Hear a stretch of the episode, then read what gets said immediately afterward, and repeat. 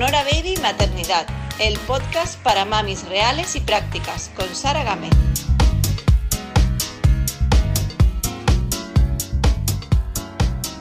Bueno, bienvenidos y bienvenidas a todos al podcast Sonora Baby Maternidad. Y estamos hoy en directo con Laura, eh, retransmitiendo además por Instagram en directo, o sea que esperamos que todo salga bien, será una entrevista mucho más coloquial y más así, más fluida.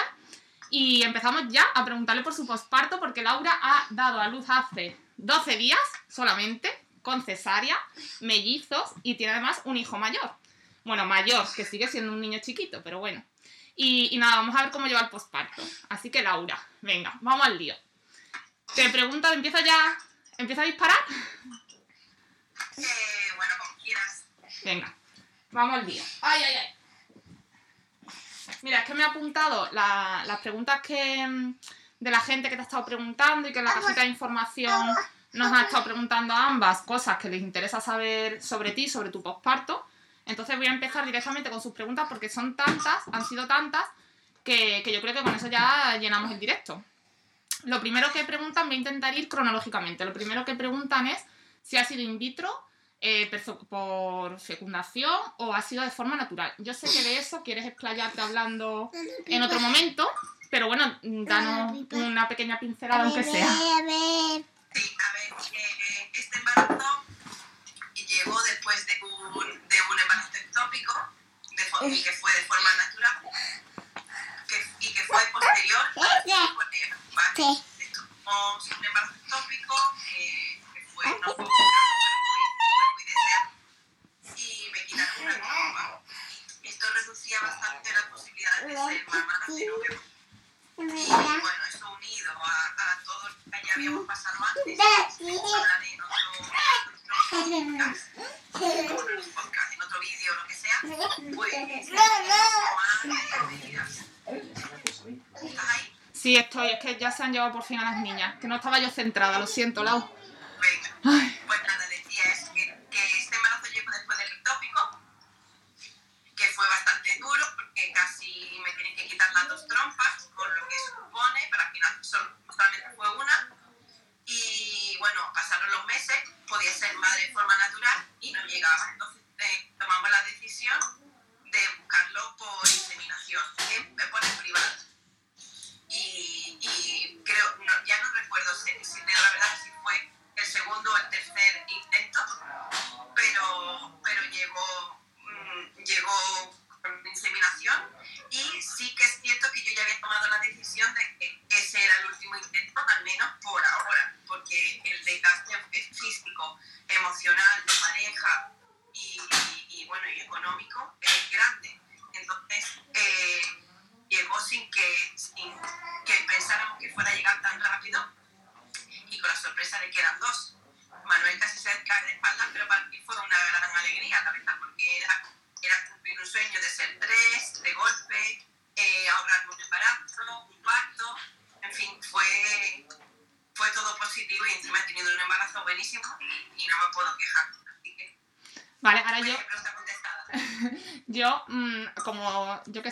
primera entrevista que conozco tan bien, pues voy a, voy a apuntar cosillas, porque, por ejemplo, eh, cuando yo me quedé embarazada de las mellizas, yo me acuerdo que tú decías que, jolín, qué suerte, que yo me caí, como, como Manuel, ¿no? Yo me caía de espalda, yo no sabía si iba a poder tirar hacia adelante, yo no hubiera Mi, mi ectópico fue a la vez, a la vez que tu embarazo. Sí.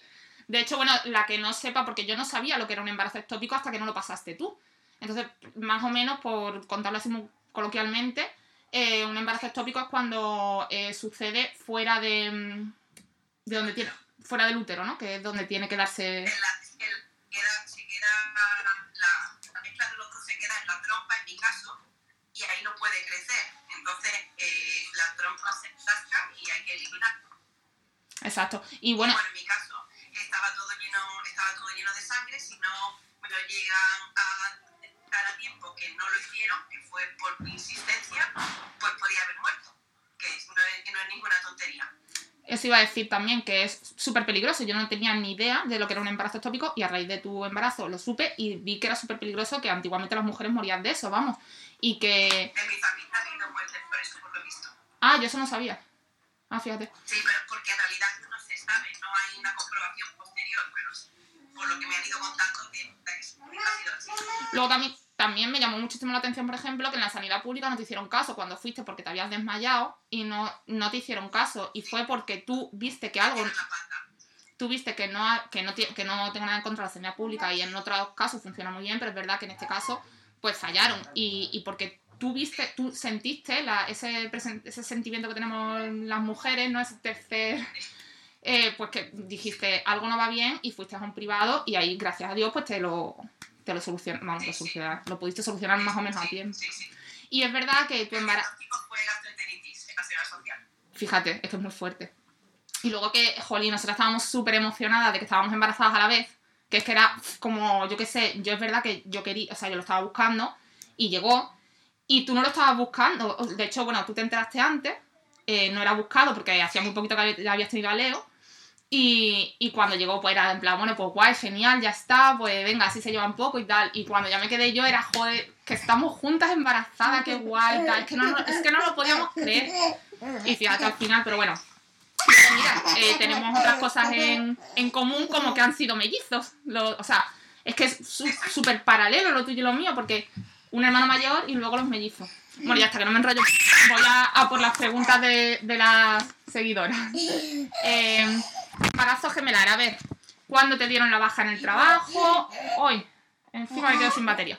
El embarazo gemelar, ¿cómo ha sido el embarazo gemelar? ¿Cuándo te dieron la, la baja en el trabajo por riesgo? ¿Cómo ha sido en general el embarazo? Eh, bueno, el embarazo ha sido muy bueno. La, única, los únicos dolores que he tenido han sido. Tú, tú bien, tranquila, ¿no? Bien. Yo sí, yo sí. Esto es maravilloso, Laura. ¿No te lo he dicho? Esto es súper tranquilo. Vamos. Ay, ya está, me cojo el móvil. Venga. Está yo así. Sí. Bueno, pues decía, tienes que alejártelo un poco, se está muy en plan. Vamos.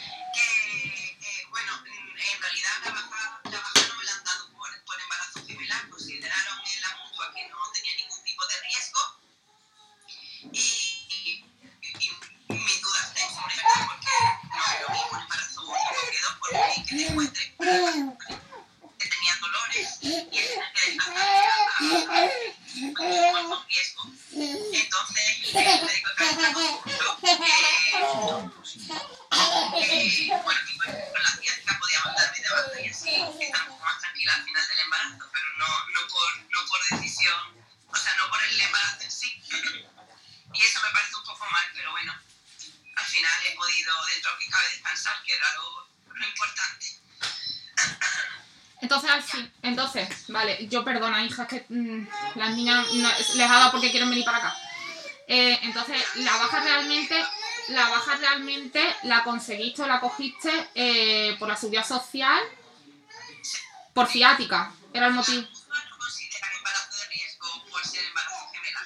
No, por Vale, lo menos hasta la semana 37, que ya podía haber dado a luz. Pues no, vale. no me parece. Vale, sí, vale. Yo es que justo cuando estaba embarazada no... Dio la casualidad que acababa de dejar de trabajar y no sé, eh, laboralmente no sé cómo afecta. Bueno, eh, y luego el embarazo gemelar, por ser dos, ¿qué diferencias notas con el embarazo de Leo? ¿Qué, qué has notado?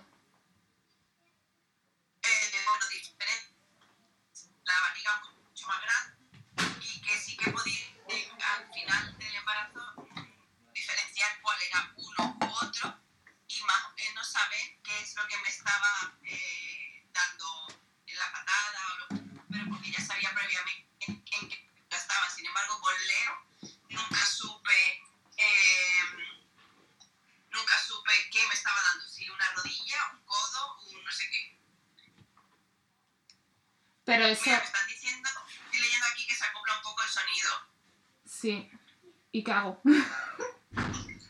No sé, es que tengo 20.000 problemas. Tengo el móvil que no, Yo que te no... escucho bien, yo te escucho bien, pero no sé. No sé, bueno, a ver. ¿Ves? A ver. Mira, todo el mundo tiene problemas por, por Mm. la- con las mutuas, o no, no sé. Las mutuas no consideran que por ser gemelar sea de riesgo. Yo la conseguí en la 27 porque además de ciática tenía taquicardia, pero lo que tú dices por la seguridad social, sí.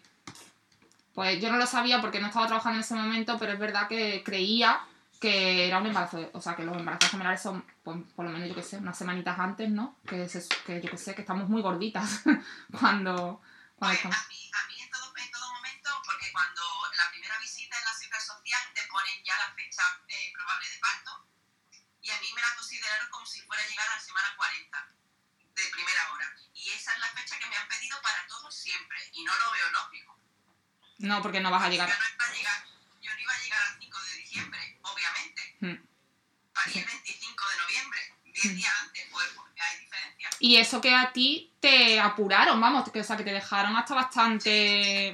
a la semana 38, Sí, sí, sí, sí. ¿no? Sí, 38 más 4 al final. Que eso es, vamos, yo por ejemplo, eh, a mí en la 37 más 5, porque no podía llegar bajo ningún concepto a la 38, porque lo mío no estaba claro si eran gemelas o mellizas, no estaba claro si estaban las placentas unidas o no. Entonces, eh, o sea, si eran una placenta eran dos. Resultó ser que al final del embarazo se unieron y era una placenta como do- dos unidas o una muy grande, no sé, bueno, nunca me quedó exactamente claro, pero bueno, son gemelas amellizadas o lo que sea. Y, y el caso es que eh, me lo consideraron eh, de, de alto riesgo, de más alto riesgo, ¿no? Porque no se sabía bien si estaban unidas, si compartían mucho. Y a la, a la a la semana 38 no podía llegar bajo ningún concepto, entonces a la 37 más 5 y apurando muchísimo, muchísimo. Y menos mal, porque si no, bueno, Nora no, no lo hubiera contado. Mm. Bueno, em, ah, me preguntaban también, la noche en que comienza el parto, ¿cómo se desencadena? ¿Cómo notas tú las contracciones? ¿Cómo notas que son contracciones? ¿Cómo notas eh, qué pasó? ¿Rompiste bolsa? Yo llevaba ya, si no recuerdo mal, un par contracciones por la tarde-noche, pero muy leves, muy irregulares y nada dolorosas. Nada dolorosas. Y durante el embarazo no he tenido ni una contracción, nada, nada, nada. Y esa, ese día me acuerdo que estábamos viendo eh, Masterchef eh, y ya nos íbamos a la cama, era tarde, a la una y pico o por ahí.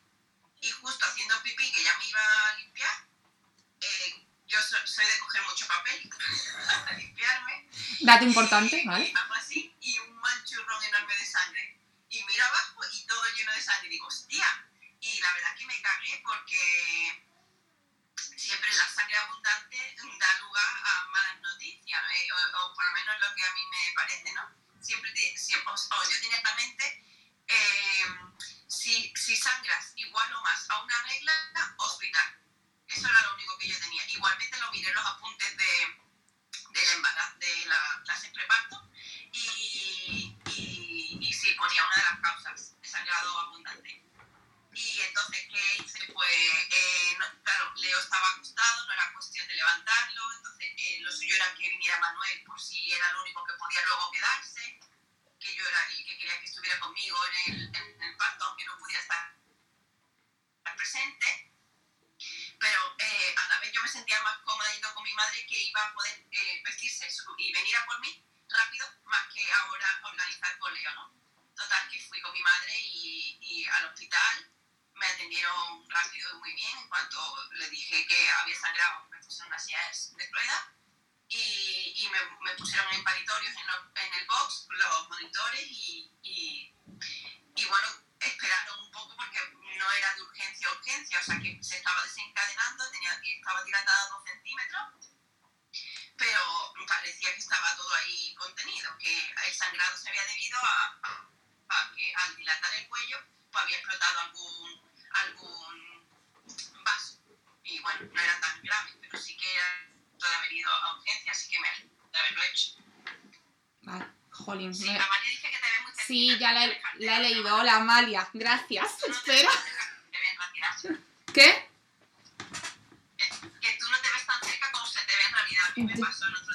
Debe de ser, hija, porque... A ver, ¿así? Bueno, da igual. Si yo no importo, si esto da igual.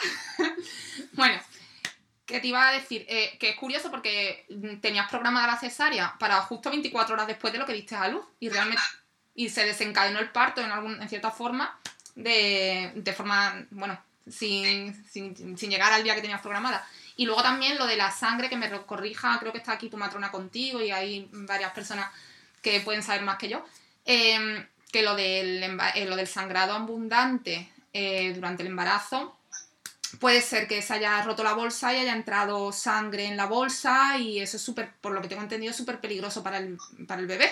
no sé, bueno, que me corrijan si no las matronas que están. Pero a mí cuando me dijo, porque yo, eh, bueno, mm, tú me escribiste, vamos, yo cuando me levanté el día que tú estabas de parto, em, vi un WhatsApp tuyo como a la una de la mañana que ponía, eh, he sangrado, me voy al hospital o algo así. Y bueno, automáticamente escribí a Manuel y tal. Claro, cuando me dijiste sangrado, pues jolín, me, me asusté porque tengo entendido que sangrar, bueno, eh, es peligroso, en fin. Pero bueno, al final fue entonces que los vasos... Vale, eso era una duda que yo tenía que no, no me quedaba claro el por qué había sangrado. Luego, eh, bueno, las contracciones para las mamis que... Para las embarazos... Mira, sangrado como regla o mayor que regla en cantidad hay que verlo, dice tu matrona contigo. Bueno. Sí, yo por eso me fui corriendo. eh, luego... Mmm, lo de las contracciones, porque hay muchas embarazadas que seguro que nos están escuchando, que era una de las dudas que yo tenía con mi primer hijo, con mi primer embarazo. ¿Cómo noto que son contracciones? Porque es que yo no, o sea, no lo sabía, ya con el segundo embarazo lo tuve clarísimo lo que eran las contracciones y lo tuve prácticamente desde el mes 4 de embarazo, yo tenía contracciones. Pero en el primer embarazo es una cosa que, jolín, ¿cómo sé que son contracciones? Yo tengo dolores, pero eso son las contracciones o no. De hecho, yo la noche que me puse de parto de mi primer hijo de forma natural, me fui al hospital porque me dolía muchísimo la barriga, pero es que no sabía, yo no te sabría decir, estos son contracciones, yo tenía muchas dudas. Entonces, ¿qué, ¿cómo puedes tú, tú que lo has vivido hace poco, cómo le describirías a una embarazada primeriza lo que son las contracciones, para que las identifique?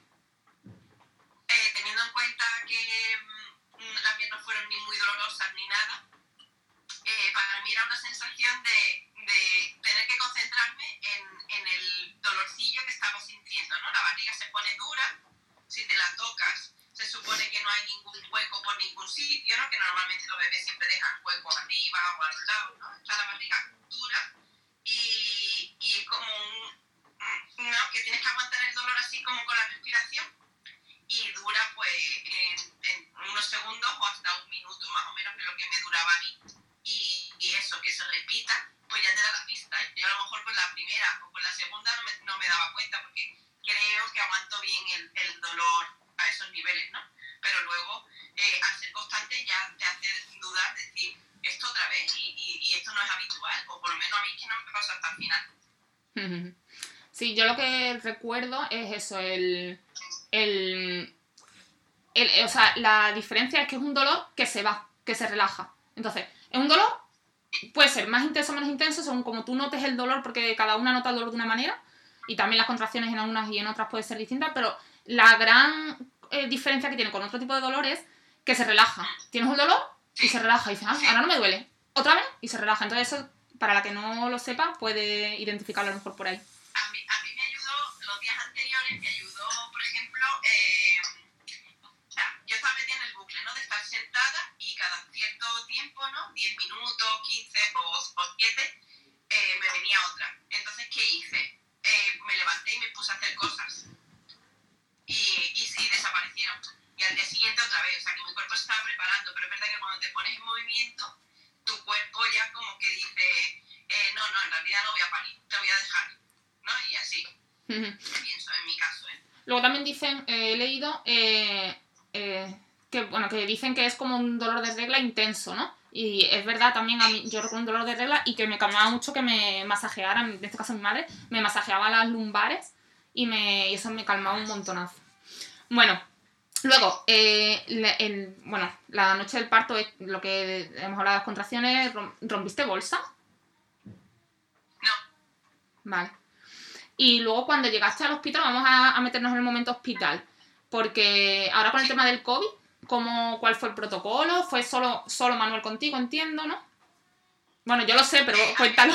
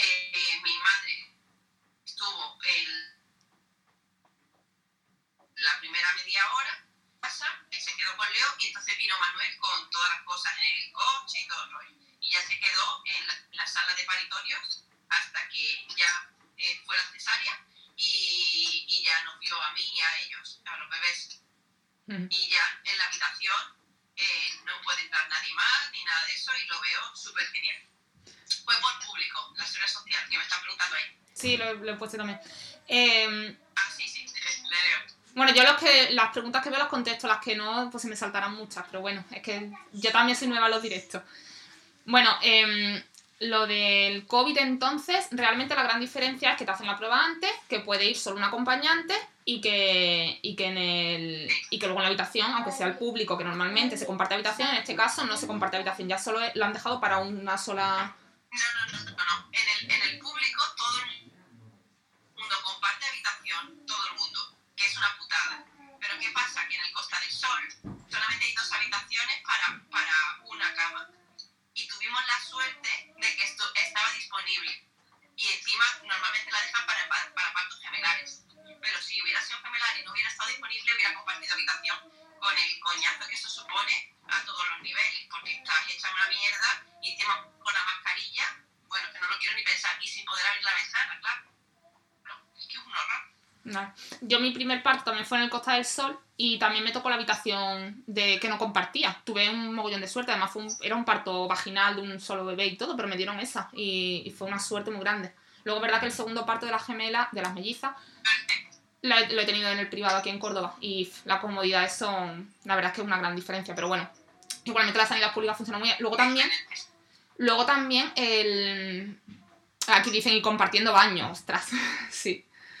Em, te iba a preguntar que en el, en el Costa del Sol se supone que es un hospital con la acreditación IAN. IAN me parece que se llama, que me corrijan si no las expertas. Que es que, bueno, es amigo, o sea, es, ¿cómo se dice? Em, pues son amigos del bebé, ¿no? Que tiene, que tiene cierta, es una acreditación que cumple ciertas normas que, que aseguran mm, unos requisitos. Además es súper difícil de conseguir esa acreditación. Muy pocos hospitales en España lo tienen y, y es muy pro bebé, poner al... ¿Perdón? Dime. Que se te escucha entrecortado. Jolín. Bueno, Se corta. bueno, el caso, que el Hospital Costa del Sol en el que tuviste a luz se supone que es, eh, pues eso, que te... Por ejemplo, lo- mi pregunta es, ¿la cesárea fue eh, de estas cesáreas en las que puede entrar... Bueno, entiendo que no, porque has mm, creo que lo has comentado que Manuel no entró. No es de estas cesáreas, ¿cómo se dice? Es que no, sé- no me sale la palabra, me ha atascado. Pero de estas cesáreas que, te, que, que entran, que se... Que la... ¡Ay, mira! Y. ¡Ay, qué bueno! Mira, tu matrona contigo. Ian, iniciativa por la humanización en la asistencia al nacimiento. Eso. El Costa del Sol lo es, tiene el Ian. Bueno, entonces, ¿En qué lo notaste? Para la cesárea, eh, ¿qué? ¿Que ¿en qué lo notaste? Que mi pregunta era que en qué notaste que el Costa del Sol tiene el Ian este. Pues mira, yo no sé, no te puedo comparar porque no he tenido una cesárea en otro sitio, pero con todo lo que yo me había ah, eh, informado, ¿no? Acerca de cesáreas de, otras per- de otras personas, habiendo tenido un parto vaginal eh, en, el mismo, en el mismo hospital, ¿no? Con las diferencias que eso supone, ¿no? Que siempre estás acompañada, que te ponen al bebé encima, en fin. Eh, para mí la experiencia ha sido súper, súper, súper positiva eh, a pesar de haber sido una cesárea. El, eh, estuvieron conmigo en, el, en, el, en, el, en la cesárea, pues no sabría decirte cuánta, eh, cuánto equipo, pero yo qué sé, lo, lo mismo eran entre 10 y 15 personas, eh, creo que eran todas mujeres, eh, todas súper eh, amables, respetuosas, pendientes de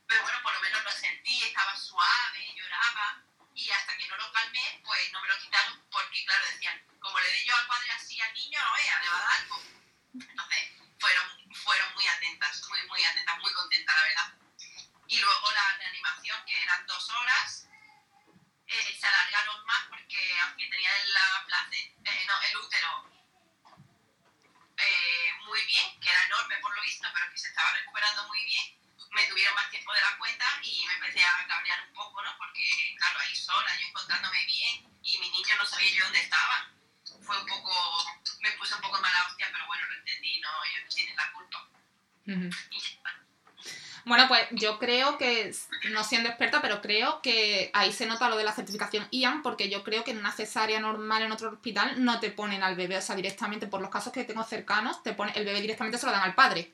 Piel con piel con la madre, mm, llore o no llore, no hay. Y en tu caso, el segundo sí pudo hacer piel con piel contigo. Me eh, preguntan cómo fue la anestesia en la cesárea.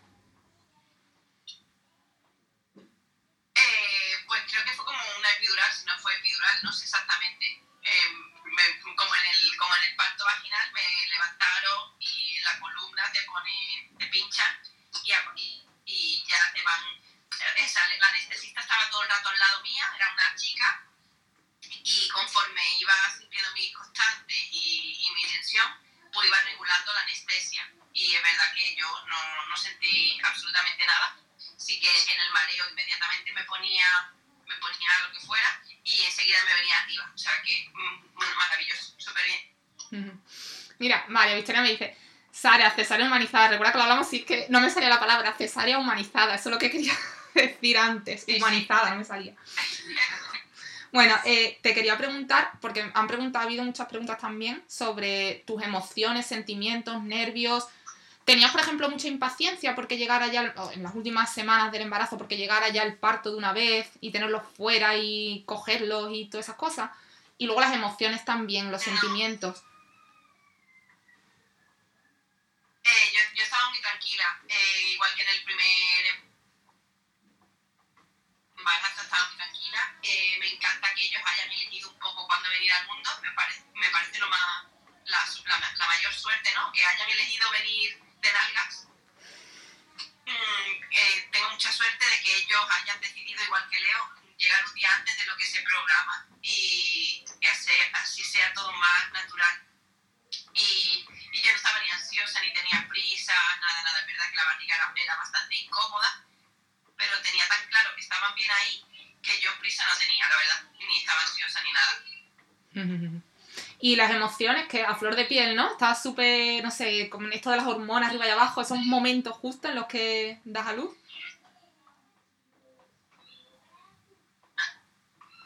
A mí, a mí que, mm, antes del parto es que no me preocupaba nada, me preocupaba el posparto muchísimo por mi experiencia anterior. Me preocupaba bastante por todo, por más que yo me haya, me haya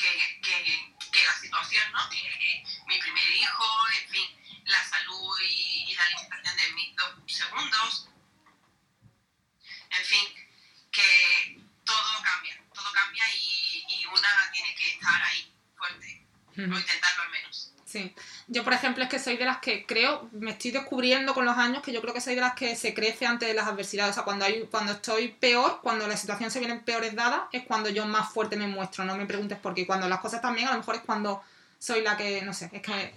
Entonces, por ejemplo, yo cuando di a luz a, las mellis, en, en mi caso fue distinto porque tus bebés eh, han, nacido muy sanos, muy fuertes, no han pasado por incubadora, han tenido muy buen peso, mandaron a casa súper rápido. Yo, por ejemplo, mis mellis se quedaron una semana ingresadas en incubadora, Nora le hicieron una transfusión, en fin, lo pasé muy mal por ellas, ellas estaban muy mal. Entonces yo, pero ahí mm, yo estaba, mm, estaba fuerte, a pesar de tener las hormonas revolucionadas, de la subida de la leche y me dio muchísima fiebre, me dio, mm, bueno, pupas en la boca, en fin, yo me sentía físicamente mal pero era como que tenía que estar fuerte por ellas, entonces bueno, cada una, no sé, el cuerpo reacciona también, la madre, ¿no? Como que antepone, antepone sus criaturas a, ella misma. Al último plano. Mm, totalmente. Bueno, y han preguntado por ahí que qué tal la post... más inteligente en realidad. Sí, y es lo que la naturaleza yo creo que, que te orienta a hacer, ¿no? Que es lo que, o sea, que sin pensarlo es que es lo que te sale muchas veces y te preguntan por ahí el, dolor post-cesárea, o sea, que después de la cesárea, y también preguntan que si cargaste a los bebés desde el primer momento, cómo fue la recuperación de la cesárea. Eh, bueno, la cesárea es dura, la verdad. Yo creo que la he llevado muy bien. De hecho, mi cicatriz casi no se nota ya. Eh, pero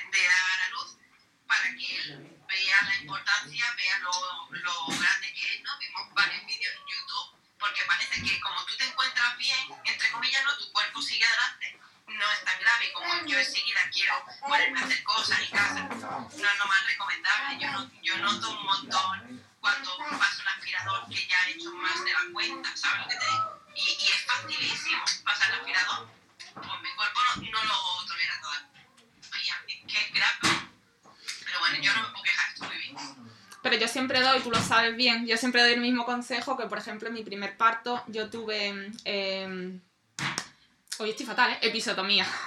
me hicieron punto, o sea, me, me cosieron abajo.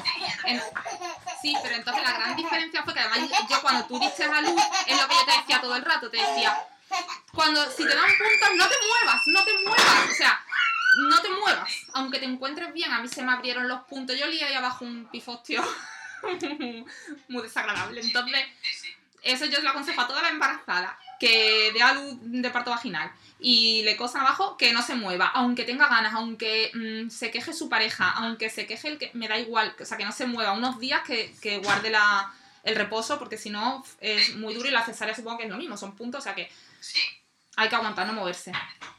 Ni aspiradora, o sea que la... Por eso. Bueno, vamos a seguir, jolín, es que hay un montón de puntos a tratar. Vamos a ver, la lactancia.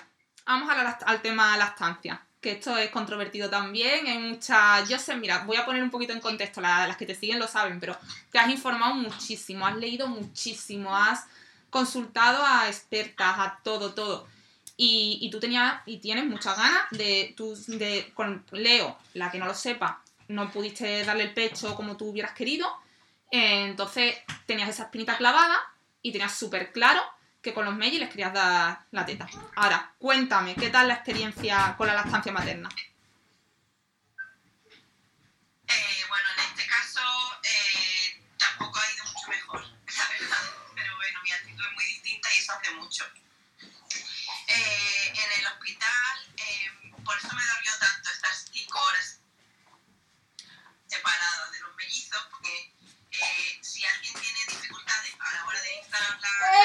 cuanto más... Eh, cuanto más y, y mamá La que estoy ¿Lo liando, la que estoy liando hoy, Laura, esto no es normal, ¿eh? Me están diciendo que se, escuche, que se me escucha mal a mí y estoy aquí intentando hacer malabares para que se me escuche bien.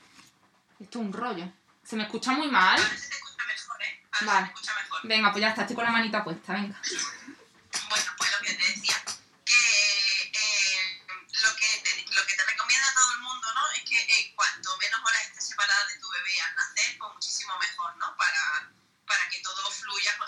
A la lactancia, ¿vale?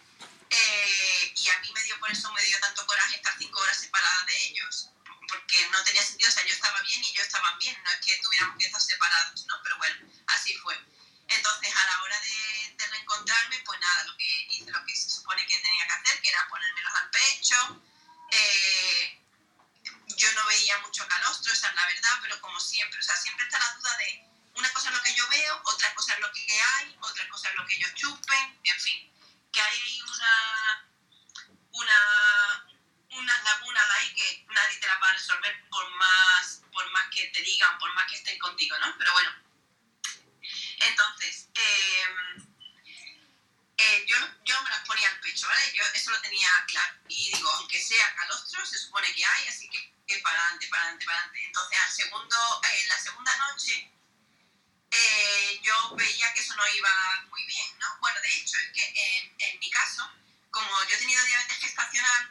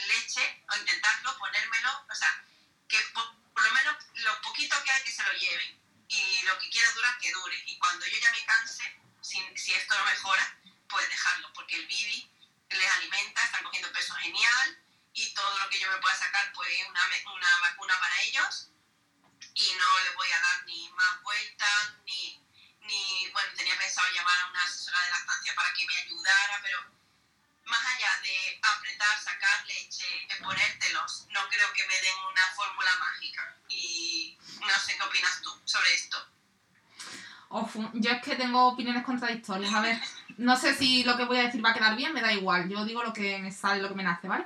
A ver, yo em, no soy experta ni mucho menos también, ¿vale? Parto de eso. Entonces, yo, por ejemplo, he dado el pecho a mis tres hijos y sin problemas, relativamente, porque bueno, he podido darle lactancia hasta cuando he querido, hasta las niñas hasta este verano le estoy dando el pecho, entonces bueno, y muy bien, y lactancia materna exclusiva, a pesar de me dice tal.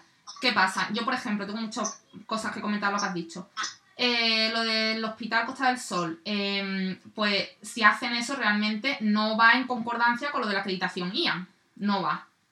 ¿Vale? Eso para empezar. Pero yo, por ejemplo, cuando di a luz en el Costa del Sol, sí me, sí, bueno, eh, prolactancia total y me ayudaron un mogollón porque además era madre primeriza y es verdad que las primeras noches eh, pues el niño no se o sea, le costó engancharse, como es normal, todos los bebés recién nacidos pues mm, más que menos le cuesta un poco engancharse y cuando les cuesta, cuando tardan en engancharse y en conseguir el alimento, se frustran, se enfadan, lloran, se ponen nerviosos y ya luego no se enganchan más y tal. Entonces, todo eso me ayudaron un montonazo en el Costa del Sol, lo tengo que decir, y yo salí del Costa del Sol con la lactancia materna totalmente instaurada. en eso no tuve ningún problema porque yo salí de allí ya le daba el pecho bastante exclusiva gracias también a ellos, ¿no? Eh, con la cesárea no sé cómo funciona, pero bajo mi punto de vista deberían ayudarte. Sobre todo si la madre tiene tan claro, tan claro que quiere dar el pecho, deberían ayudarte más a que se instaure, a pesar de ser cesárea, da igual, me da igual. Lo de la, eh, la técnica esta del dedo jeringa, es muy sencilla de hacer. No sé por qué no lo hacen. O sea, es que no es tan difícil. En vez de meter un biberón en el que sale el chorro a caño ahí, que el niño no, tiene, no hace esfuerzo ninguno, pues hazle lo del dedo jeringa, que no cuesta nada. Y bueno, oye, pues a lo mejor ayudas con ese pequeño gesto. Luego, eso por un lado. Luego, tú por ejemplo me contabas, cuando estabas en el hospital, los pocos días que estuviste, me decías, eh, me estoy sacando leche con el sacaleche. Digo, sigue, sigue sacándote, sigue sacándote. Y tú me decías, pero es que me dicen que bueno, que, que para qué, ¿no? Algo así como que para qué tanto, que no insistiera tanto, algo así. Y yo te decía, jolín, pues mira, dime, dime. Eh, lo, lo, que me dijeron era que, porque eh, yo me llevé mi propio sacaleche, como tú bien sabes, pero aún así yo pedí el, de la, el del hospital, que se supone que es más potente, y lo pidió Manuel. Y a Manuel le dijo la chica, eh, la enfermera, o la quien fuera, que que no, que me pusiera los bebés, que era la, la, mejor técnica y que el que saca leche me iba a dar, eh, me iba a dar fiebre, que no sé qué, que no sé cuánto. Y, y vino la chica, porque lo, yo insistí, y me volvió a decir lo mismo. Y me dice, bueno, si insistes, puedes ir a neonatos y allí sacarte, no sé qué, no sé cuánto, o sea, me viene un poco abajo por eso, porque yo tenía muy claro eh, mi táctica, entre comillas, a seguir. Eh, es verdad que en las primeras 24 horas no vino nadie a preguntarme nada absolutamente de si lo llevaba bien, si lo llevaba mal.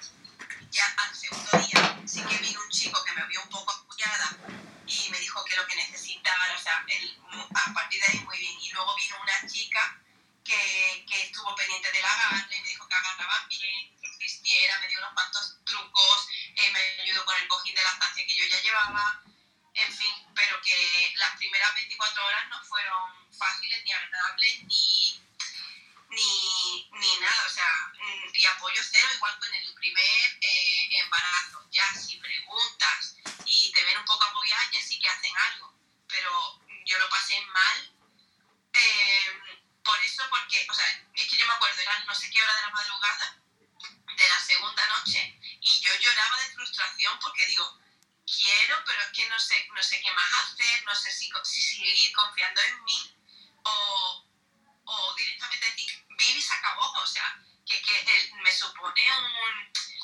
mucha carga emocional, ¿sabes lo que te digo esto? Sí. Jo, lo de la lactancia, vale, ahora voy a hablar yo un ratito para que tú te relajes, ¿vale? A ver, eh, lo primero, me muevo tanto porque yo soy muy nerviosa, mucho, mucho, y no puedo parar con las manos y con todo. Y luego, porque además es, mi- es uno de mis primeros directos y es que no, no me ubico con el móvil. ¿Se me escucha? Que alguien me diga si se me escucha bien. ¿Se me escucha? ¿Tú me escuchas bien, Laura? Sí, ¿no? Sí. Bueno, vale. Ahora, el tema de la lactancia. Laura lo ha pasado mal con Leo con la lactancia, fatal, fatal, fatal. Y todas las que hemos estado cerca de ella lo sabemos, lo mal que lo ha pasado. De hecho, sus embarazos son buenos, sus partos son buenos, ¿no? Dentro de lo que cabe, pues dentro que ha sido cesárea y tal. Pero la- el tema lactancia lo estropea, entre comillas, todo. Porque mm, un embarazo tan bonito, un parto bonito, unos bebés que vienen súper sanos, porque es que tus bebés vienen hechos ya hombres. y, luego que la lactancia lo estropee todo, es que fastidia mucho. Y fastidia mucho porque ella tiene muchas ganas de dar el pecho y, y- y la Organización Mundial de la Salud te dice que es lo mejor, que es dar el pecho, y es cierto. Y luego, mm, y te dicen, no, ya eh, sí, hay ayuda, te ayudarán, tal, y te vas a un hospital en el que eh, se supone que es de los que más te ayudan, y luego no te ayudan, es que en realidad, y necesitas ayuda. Yo, en el Costa del Sol, en mi primer hijo, pude dar el pecho porque te, tuve ayuda y porque mi cabezonería yo decía que por mi huevo le daba el pecho. Y ahora a las mellizas, todo el mundo me decía en el embarazo, ah, bueno, pues ya te olvidas del pecho, esta vez te olvidas del pecho. Y todo el mundo me lo dijo, es que hasta mis familiares, nadie, nadie apostaba un duro porque yo les diera el pecho a dos bebés a la vez. Y yo por mi cabezonería que le daba el pecho. Y luego aparte es verdad que di con un hospital en el que ah, quizás porque me veían tan cabezona, quizás es eso, no lo sé. Porque en el hospital a mí, en este privado de aquí de Córdoba, que es el San Juan de Dios, eh, la- las de neonatos, porque mis niñas estaban, además mis niñas, o sea, yo lo tenía difícil en el sentido de que mis niñas estaban ingresadas en, eh, incubadora, en neonatos, no estaban junto a mí, eh, y yo tenía que ir cada rato, cada dos horas más o menos, era cuando yo iba a darles el pecho, y si me llamaban antes ya tenían mi número para llamarme, están llorando, voy corriendo. Fueron siete días de locura, de locura total, pero cada dos horas yo estaba, yo esos siete días viví por ellas y por darle el pecho. Entonces, fue un esfuerzo muy grande. Yo, encima, lo que he dicho antes, tenía fiebre, me salieron pupas en la boca, yo estaba fatal físicamente, me quedé muy delgada, muy, muy, muy delgada. Y bueno, pero yo mi cabezonería quedaba al pecho. Y es verdad que las, que las de allí, las enfermeras de neonatos, me ayudaban en el sentido de que yo decía, eh, como eh, tengo unas pelotas muy grandes en el pecho y bueno, yo incluso me hice una eco porque creía que tenía, que podía ser incluso un- una, algo malo, ¿no? Porque tenía debajo de la axila una bola enorme, en fin. Eh, y ellas me aconsejaron en todo momento, me enseñaron a sacarme leche, em, a extraerme manualmente, ellas hicieron lo del dedo jeringa porque Nora, por ejemplo, hasta el tercer día no se pudo enganchar el pecho porque era muy, muy chiquita y tenía la transfusión. Mira, voy a marear otra vez, pero es que se me va la batería. Bueno, entonces, eh, pero por ejemplo, sí que me dijeron a mí las enfermeras, en algún punto alguna enfermera me dijo, mira, ¿por qué no? Te vemos mal. ¿Por qué no eh, descansas por las noches y por las noches les damos bibi? No pasa nada. Ya más o menos tienes la lactancia, ya has empezado y por el día tú les estás dando. Pues por la noche les damos bibi y así tú descansas por las noches. Mira, yo estaba tan agotada que me lo llegué a plantear, que se me pasó por la cabeza coger el brazo que me estaban tendiendo y decir, bueno, venga, es que una noche, do- dormir una noche, es, que estoy muy cansada. Pero dije, no, no, porque por mis huevos que no, que no, que no me fío de que le, no le pongáis un chupete, no le pongáis nada, o sea, no. Yo le doy, a, a estas niñas se le da teta y punto. Y es verdad que también eh, lo objetivamente me apoyaba en el sentido de que iban cogiendo peso, o sea, me iban perdiendo. que también eso me, hacía sentir que, bueno, que no lo estaba haciendo del todo mal y que podía seguir así. Pero bueno, me encabezoné muchísimo y salí con la lactancia instaurada otra vez, una vez más, salí del hospital con la lactancia totalmente instaurada. Luego tuve otros problemas de mastitis y otras cosas, pero eso por lo menos lo tenía, lo tenía. Entonces, en tu caso, ya que he contado yo mi rollo, eh, en tu caso, Jolín, es que es muy frustrante incluso para mí porque no sé cómo aconsejarte. Muchas veces cuando tú me, mm, cuando estabas en el hospital, ese día que tuviste tan malo y diciéndome que es que no sabías y tal, pues yo tampoco sé madre mía, con, con la batería. Que yo tampoco sabía muy bien ni cómo, ni cómo aconsejarte, porque yo sí les he dado el pecho, pero es que tú me decías, sí, pero es que, no sé, a ti te, te sale a lo mejor más leche o lo tienes más fácil, por lo que sea. Y es que no lo sé, realmente no lo sé. Yo sé que me encabezoné mucho y si algo puedo decir o dar el truco. Luego, por ahí han dicho, ah, pues me apunto de llevarme el sacaleche. Sí, o sea, yo para mí también te lo dije, llévate el sacaleche. Saca, y sácate leche todo lo que puedas, todo lo que puedas, todo el rato. Si no tienes otra cosa que hacer, pues sácate leche. Intenta que salga.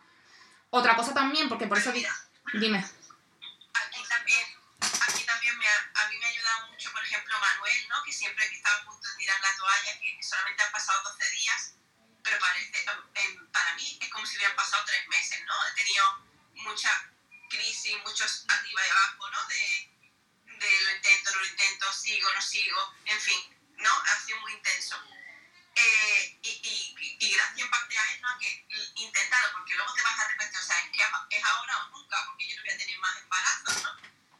Eh, o sea, lo sigue intentando, pero por ejemplo, fíjate, mi madre y él, ¿no? Son dos personas que están ahí a lo que yo quiera, a lo que yo decida, ¿no? Todo el pero por ejemplo, para que, para que te fijes en, en que no damos importancia a, a, a lo que esto supone ayer me, eh, vinieron mis padres a visitarnos, ¿no? Y, y, yo pues me puse el sacaleche porque me tocaba, ¿no? Que me lo pongo cuando tengo energía, me lo pongo cada, cada dos horas, ¿no? Como me dijeron en el hospital. Total, que eh, las dos tomas anteriores sí que había salido algo, pero poco. Y, y esta vez, eh, con mis padres delante, pues ni a un pecho ni a otro salió nada, ¿vale? Eh, con la frustración que supone para mí, ¿no? Pues eh, mi madre dice, eh, me mira dice, que tiene que, estar, que tiene que caer ahí al living, ¿no? que tiene como un soporte que va abajo, eh, ¿no? que donde se recoge un living. Y, y, digo, sí, dice, pero si no hay nada, como diciendo, ¿qué miedo estás haciendo? ¿Sabes lo que te digo? O sea, un comentario sin mala intención por parte de mi madre me sentó fatal. Y ya para colmo, al, al rato, eh, Manuel estaba preparando un colacao o algo así y cogió una botella de litro y medio de leche y dice, toma, ¿lo quieres para, para llenarlo? Pues no hace gracia, ¿no? Qué poquito. Y la gente. Qué poquito empáticos son, hija mía. Pero eso es que, es que no, no, son capaces de ponerse en tu piel porque no, no por mala intención, sino porque no pueden, ¿vale? O sea, como tú lo estás pasando, no lo sabe nadie más que tú o alguna más que lo haya pasado parecido. Si no, o sea, un hombre no. Y una madre que yo creo, yo creo que las abuelas ya no se acuerdan. Así que tú eso. Las abuelas en mi caso no dieron el, pecho ninguna, ninguna de las dos. Es que era otra época también. Era yo creo que cuando. Es que no me quiero enrollar aquí tampoco, no quiero aburrir a la gente, pero bueno, que yo creo que es cuando la época de. de que salieron los, la leche la leche artificial y se puso de moda y era hasta guay, ¿no? Que le dieras, porque mi madre tampoco me dio el pecho porque no le dio la gana. O sea, ella se tomó una pastilla para quitarse de que tenía mucha leche y decía, qué rollo, yo me lo quito. Y ya está, pero bueno, que yo creo que era un poco eh, psicológicamente no estaban preparados. Bueno, total, que, que a lo que voy, que entonces tú qué consejo le darías a, yo qué sé, a, bueno, aquí preguntan, ¿has aprovechado para, que no quiero que se me olvide, para ligarte? No. Ella ha dicho que no...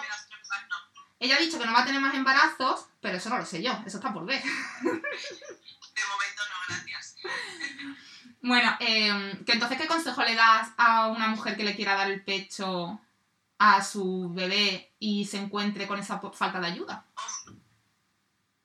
Yo el, consejo que le doy es que ah, mm, yo no soy un ejemplo, la verdad. Yo mm, siempre derivo a otra gente, ¿no? Que ha tenido más suerte que yo, ¿no?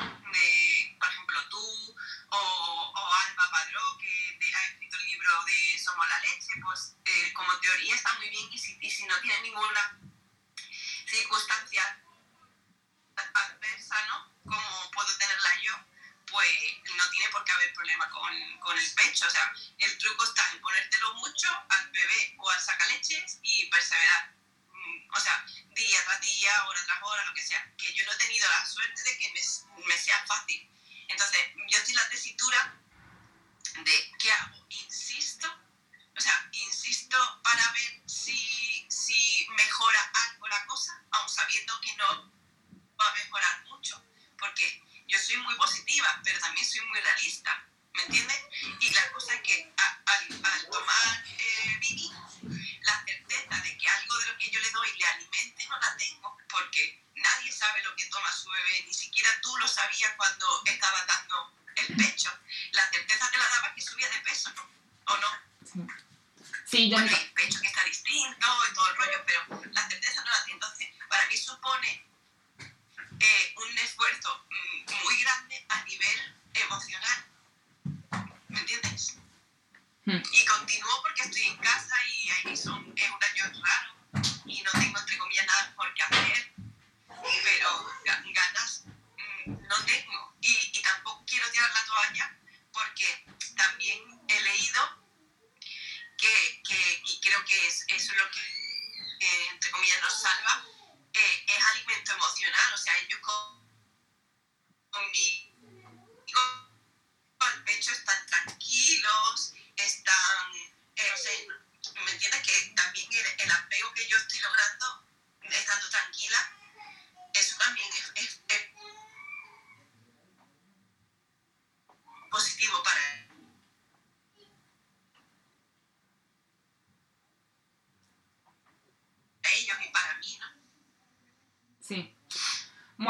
también diría que, yo qué sé, yo he hablado con muchas...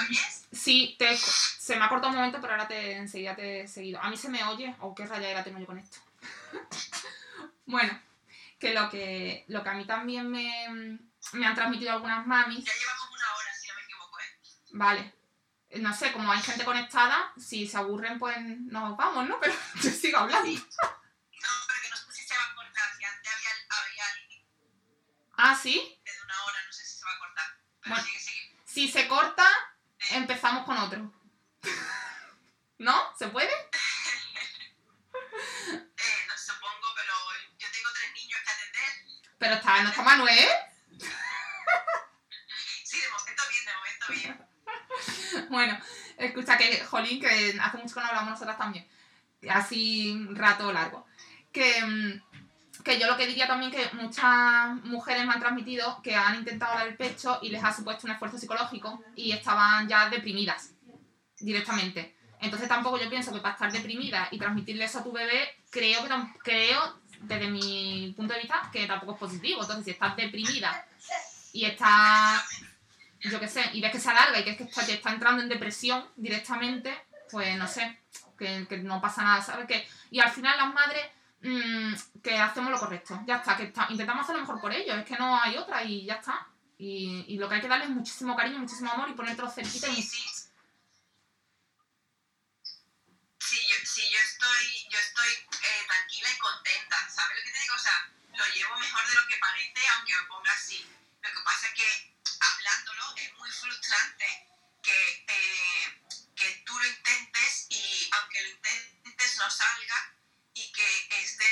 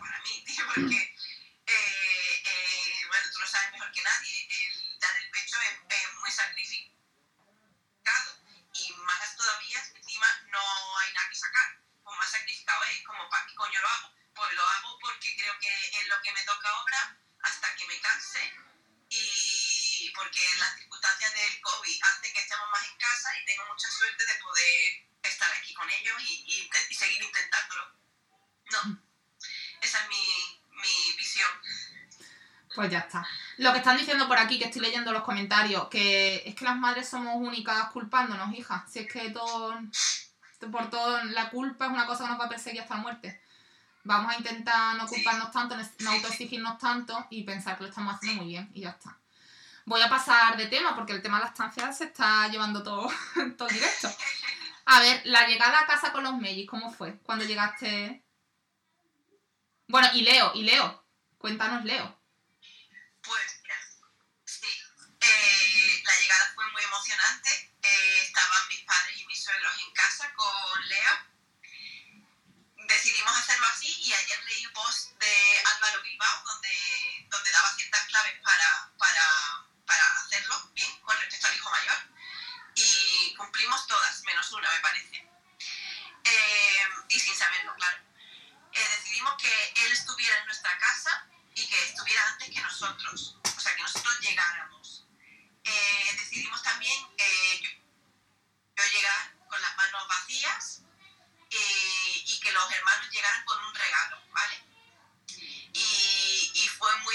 Muy emocionante, mi suegro lo pudo grabar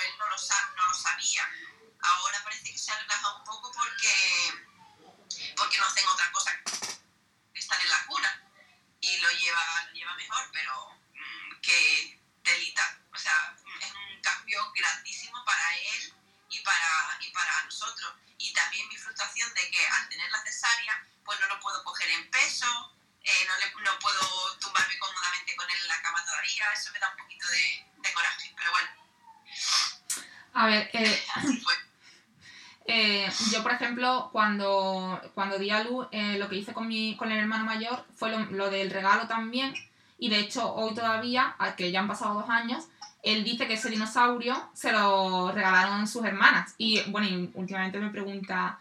Eh, eh, eh, pero, ¿cómo pudieron salir de dentro de ti las hermanas y el dinosaurio? O sea, él está súper rayado con eso, pero le encantó. Él fue, nosotros decidimos también que fuera al hospital, que cuando él fue al hospital ya había dado, hacía dos días que había dado a luz, yo no tenía en brazos a ninguna niña, él, eh, ni el padre tampoco, o sea, estábamos por él. Él llegó y estábamos por él. Y, y, eso, bueno, pues se lo hizo más fácil. Luego es verdad, no es por desanimarte, pero hay que ser realista. se relajan un poco cuando son, los bebés son como unos mueblecitos pero es verdad que cuando los bebés empiezan a interactuar y a llevarse mucho, mucha atención porque empiezan a ser graciosos y todas esas cosas, que es cuando empiezan a cumplir a lo mejor nueve meses, un año, empiezan a andar, ahí hay un bajón importante que yo lo sufrió con mi hijo mayor. Y es que eso, pues se pone más celoso, por normal, porque las hermanas les roban muchísimo protagonismo y es que aunque no quieras, es que tienes que estar pendiente de ellas porque mm, no queda otra. Y ahí sí que empieza, por, por lo menos el mío, empezó, ha empezado a hacer ciertas cosas, ¿no? Pues eso, bueno, berrinche y cosas de esas. O otro tipo de cosas, a lo mejor no berrinche, mi niño no es tanto de berrinche, es como de llamar la atención, pues liándola, liándola para que estés pendiente de eso. Eh, luego, eh, preguntaban que cuánto es la, la, la baja, de, eh, luego por maternidad, ¿no? Y,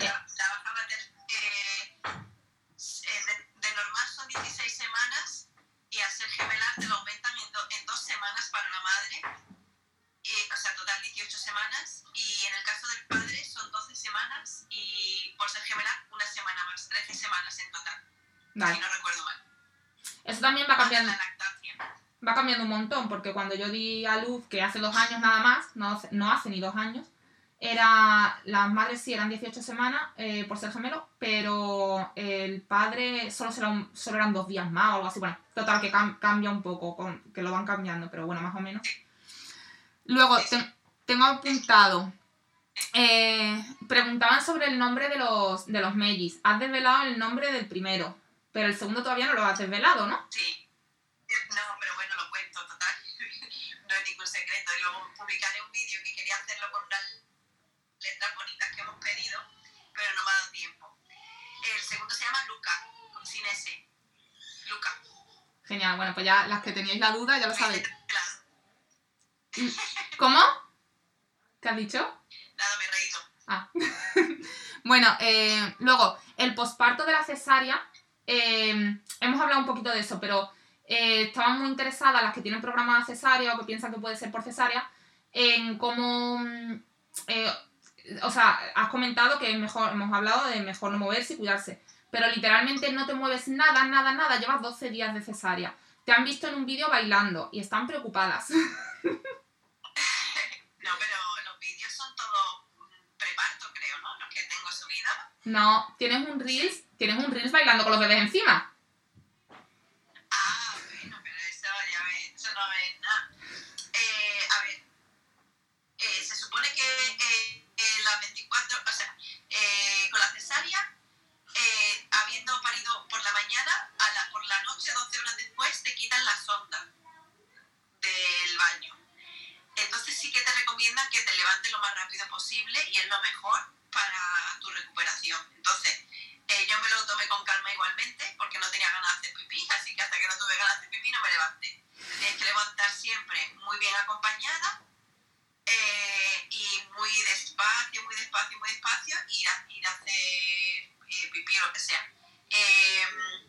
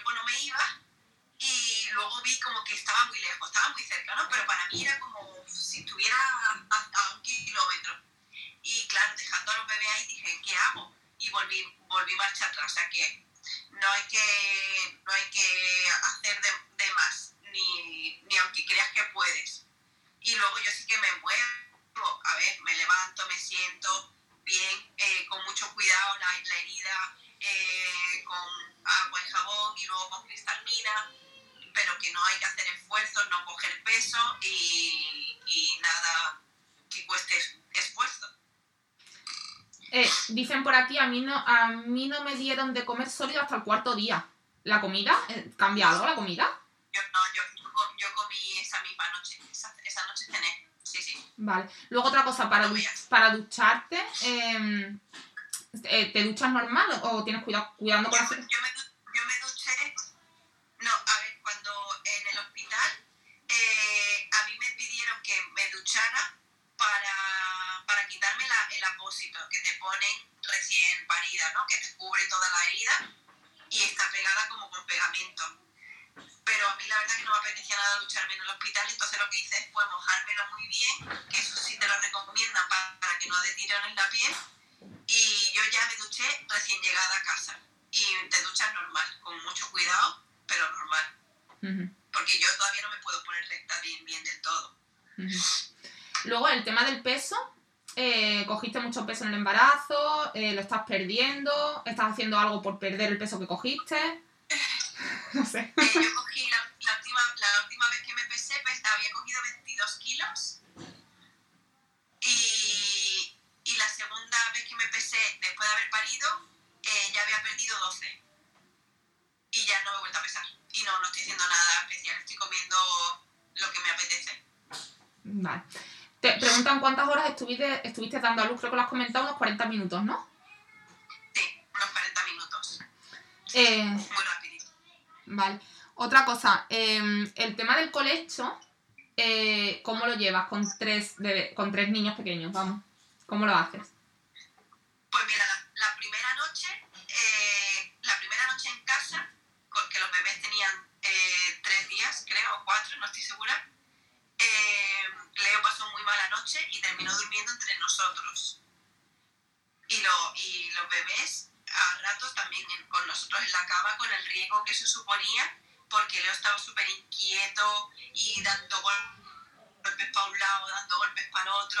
Es que estábamos tan cansados, tan cansados, estábamos agotadísimos, que eh, vimos la mejor manera de hacerlo así. Con Leo dentro de la cama, que no era lo habitual porque él ya duerme eh, la noche entera en su cama, y, y con los pequeñines, pues protegiéndolos mucho con nuestro cuerpo o dejándolos en la cuna, en la minicuna, pero es que son, son nocturnos, duermen por el día y están despiertos por la noche. Bueno, eso es normal, porque los bebés cuando nacen se supone que tienen la... Vamos, que no entienden de horas. Para ellos es siempre lo que les da la gana.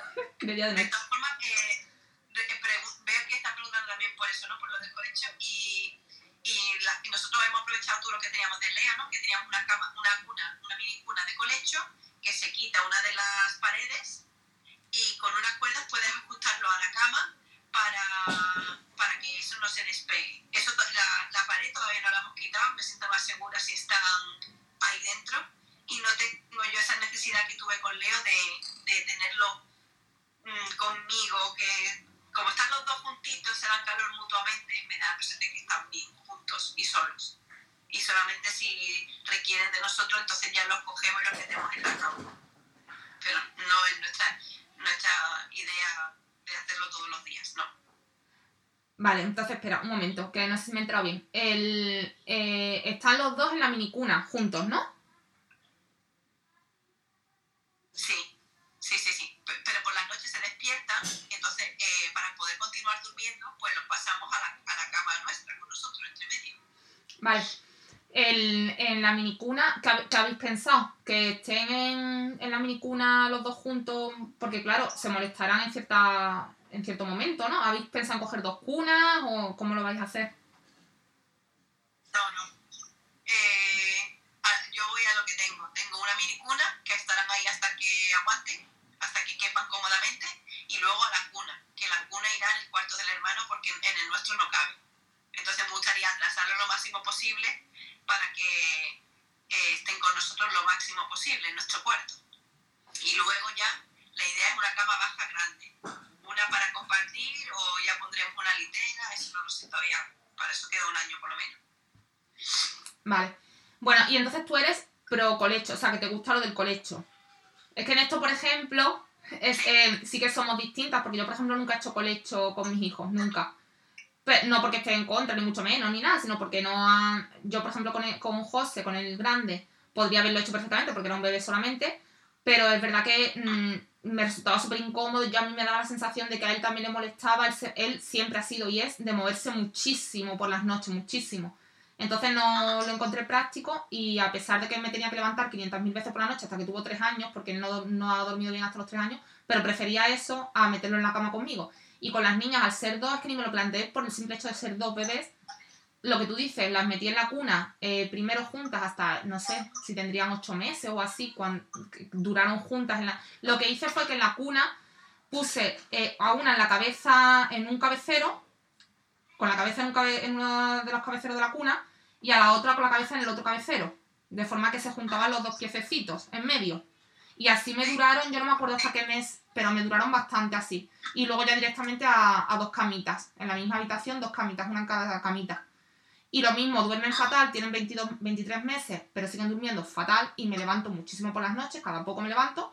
Pero igualmente prefiero eso a meterlas en la cama porque me resulta como súper incómodo y, me, y siento que ellas duermen. Alguna vez sí que desesperada la he metido a ver si así de dormir y no había manera. Entonces yo, por ejemplo, con el colecho nunca lo he llegado a practicar. Cuéntame ahora tú lo del colecho, sí que, eres- sí que te parece bien y sí que te va bien, ¿no?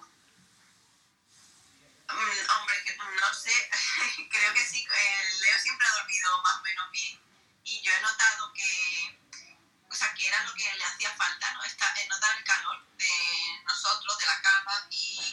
no me ha preocupado eso de que eh, fuera a estar siempre ahí, porque no sé, no, no, no, me ha preocupado y de hecho con dos años y poco ya duerme en su, su cama del tirón. Por lo general, salvo que pase alguna cosa, duerme solo la, eh, la noche entera. Entonces, para mí es importante desde, desde que son pequeñitos, eh, teniendo en cuenta que han estado nueve meses en mi barriga, necesito por qué no se lo voy a dar? No sé, es como, me sale de forma natural, es verdad que Manuel no está muy de acuerdo porque a lo mejor él duerme un poco más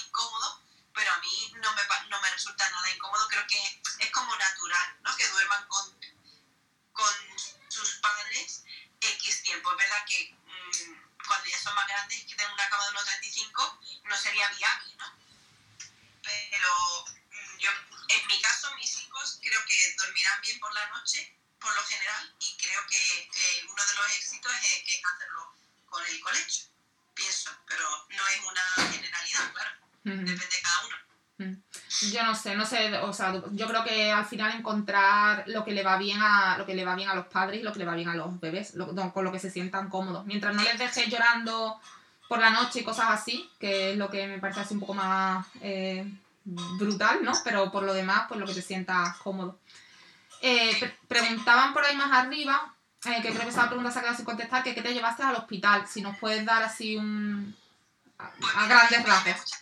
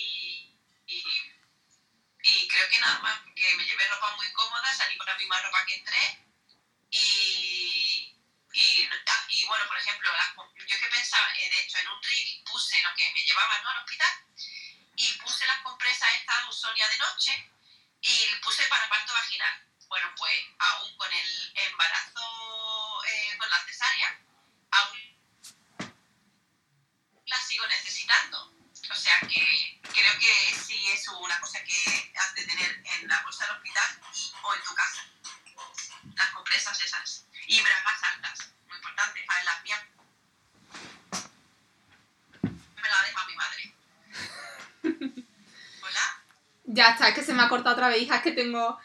Espérate, que preguntan las bragas, ¿cuál usaste? Pues una que la deja su madre.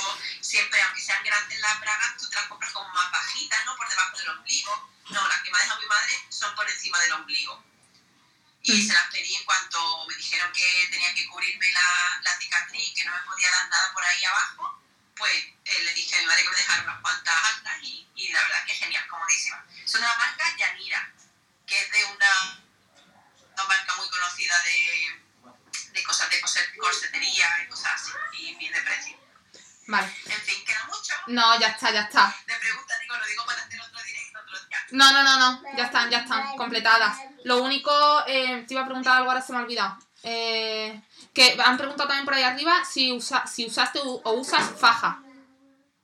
No, no, creo que no lo recomiendan.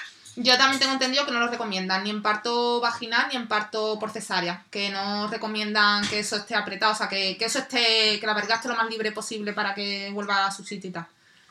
Eh, Sí, supongo que es pronto, pero ¿sabes si tienes diástasis de esta o algo de O sea, que la... No sabes nada. No sé, no sé cómo se sabe eso, no lo sé. Un fisio te lo puede valorar. Un fisio especializado te lo puede valorar. Sí, sí, sí. Yo, yo creo que sí. Si hay alguna experta que lo diga. Yo no. Dice Ana. Es que ya somos madres, claro, es que ahora usamos bragas de madre porque ya somos madres, ¿no? Mira, dice, hay bragas faja en primar para después de la cesárea y ayuda a recoger. Bueno, Ahí está dicho. Bueno, yo es que eh, prefiero, o sea, considero que somos jóvenes y que, y que eso vuelve a su sitio, quieras o no quieras, ¿no? Salvo que tengas una barriga descomunal. Yo, mi barriga creo que está en buen camino. ¿Quieres que te enseñe? no sé, la gente que queréis que la enseñe. A ver qué opinas. No, yo te lo enseño. Venga, tía, a ver, a ver tú qué opinas. Porque yo creo que para 12 días está bien. Te voy a enseñar, ¿vale? No se ve nada, vaya. A ver. Ah. Uy, espera que me tira un poco. Ah, está súper bien. ¿Se ve la barriga? Sí. Yo creo que está bien. está como blanda. Claro, hombre, claro que está blanda y se va a quedar blanda. Mm. Yo creo que está bien. Pues, ¿veis la barriga? Bien tapadita. Ea, braga de madre. Pues yo creo que yo creo que está bien y lo de que sea blanda, bueno, acostúmbrate, te va por lo menos un año va a estar súper blanda. Súper blanda en plan colgona, vamos. ¿Sí? Sí, se me ¿Qué quedó, te pasó a ti? claro, se me quedó colgona, colgona y ahora está, bueno, ya tiene, 22 meses tienen mis niñas, 23 y, y ahora sí que está más, o sea, está como estaba antes, pero eh, tengo como un pellejito, como, es que no sé cómo explicarlo, ahora no lo voy a enseñar que estoy muy hinchada que me he hinchado de, de desayunar. ahora lo que vais a ver es la abultada que parece que estoy embarazada de dos meses. Pero em, se me ha quedado como, mm, como un pellejo, como si hubiera un pellejo, a pesar de estar metida para adentro, que no. Sí, sí. No está firme, no está terso. Y yo supongo que con el tiempo, yo bueno, yo lo que he hecho, por si te sirve a alguien, es echarme mucha cremita hidratante, aceite de almendra, este tipo de cosas, incluso después del parto. Y, y luego yo sí que he intentado hacer cardio, no, más que abdominales en sí, andar, moverte para que eso se vaya aligerando un poco en cuanto puedas. Y ya está. Lo que, la- las dudas que tengo, por ejemplo, es con las cesáreas. Se supone que tú no puedes hacer deporte tan pronto como con un parto vaginal. Sí, correcto, correcto, correcto. Sí. Tienes que esperar más tiempo todavía, ¿no? De hecho, por ejemplo, con lo de la diástasis que te comentaba antes, hay que tener mucho cuidado porque si la, si la sufres, si se te han quedado los abdominales abiertos, ¿no? Por decirlo de alguna forma, de. Claro, eso hay que solucionarlo cuanto, an- cuanto antes. Hay que solucionarlo antes de ponerse a hacer deporte, antes de hacer ninguna otra cosa. Eso hay que ir a un fisio especialista y que te lo vuelva a su sitio a través de unos ejercicios específicos y tal. Entonces, eh, una vez que tienes solucionado eso, ya sí puedes empezar. Yo lo que recomiendo, o lo que yo tengo entendido y que por lo que yo me he informado es lo mejor, es empezar. eh, bueno, ves, por ejemplo, Ana dice hipopresivos y caminar, que es lo que iba a decir. Eh, caminar mucho, no correr, sino caminar a pasito ligero hasta donde tú puedas, que te encuentres un poquito mm, agobiada, o sea, que no vayas como paseando. Y, mm, y luego los hipopresivos son buenísimos, con el tema de la respiración y todo es lo mejor. Yo hice muchos hipopresivos durante varios meses después del parto. Y lo que hacía yo era justo eso, caminar todos los días e hipopresivos eh, por lo menos cuatro veces a la semana lo hacía. Y luego ya pasé a, ya dejé los hipopresivos, ya empecé a hacer pues, de abdominal, en vez de hacer abdominal hacia la tabla, cosas así como para... Y, y, y andar, andar, andar. Pero lo- con la cesárea, lo que, lo que te digo, lo de los abdominales, cuando lo tengas que veas que está solucionado, pues caminar e hipopresivos. Yo creo que en estímulos maternales hacen algo de hipopresivo. No, pero todavía no te tienes que preocupar de eso. Espérate, tú ahora cúrate tu cesárea, tu cicatriz, tus cosas. Bueno, pues yo creo, Lauri, yo creo que ya está, ¿no? A ver, ¿cuándo se podría empezar a caminar rápido los hipos después del parto? La lactancia también ayuda a perder la barriga. La lactancia a mí es que me dejó en los huesos, literalmente, vamos. Pero literalmente. Yo no he estado más delgada nunca. Yo después de los partos es cuando más delgada estoy y es por el tema de la lactancia. Luego ya vuelvo a, mi peso.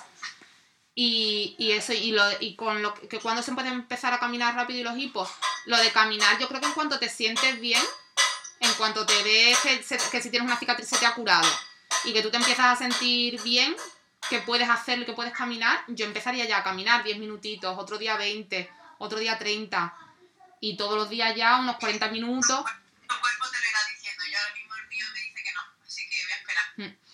Yo, yo mm, lo que he dicho antes, que, que primero eh, curarse bien la cicatriz que tengas y ya está, porque es lo más importante. Y al final, ¿qué más da? Que te pongas a caminar un mes después o un mes antes. Lo importante es que te cures bien la cicatriz, desde luego.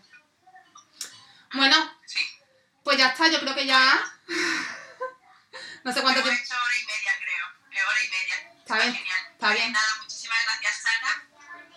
Ha sido un ratito muy agradable y repetimos pronto con más temas que hay muy interesantes por ahí que, que las dos podemos aportar. Sí, ¿no? sí, sí. Yo encantada. A mí me encanta esto de hablar, ya ves. Pues muchísimas gracias a todos los que han estado. Si queda alguna pregunta, la iremos contestando, supongo que por stories y demás. Y que muchísimas gracias de verdad por, por estar ahí. Ha sido muy chulo. Mm. Muchas gracias. Gracias, gracias a todas. Un beso muy fuerte a todas. Adiós, Lau. Adiós. Bueno, pues nada, que hasta el próximo episodio.